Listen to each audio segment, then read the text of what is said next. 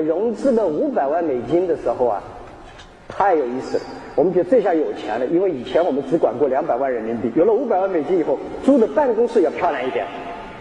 啊，请的官，请的这种高层人员，统统是请这个跨国公司的副总裁，那必须得要有啊，这是什么 Oracle 的，那个是什么呃 American Express 的，全部出来是给投资者，好像我们那时候都是给投资者讲话，跟投资者讲，你看我这是某某公司的副总裁，这些人都不会干活的，绝大部分是干不了活的。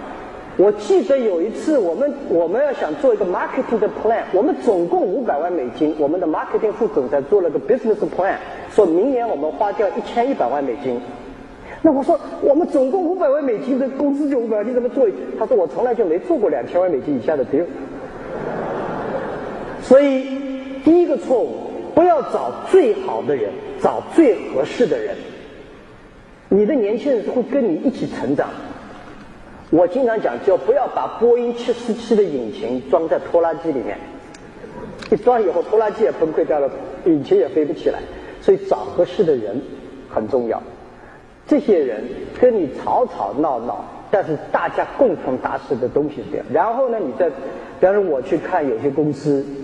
我记得阿里巴巴有个经验告诉大家，我们是在家里创业，在我的 apartment 里面创业。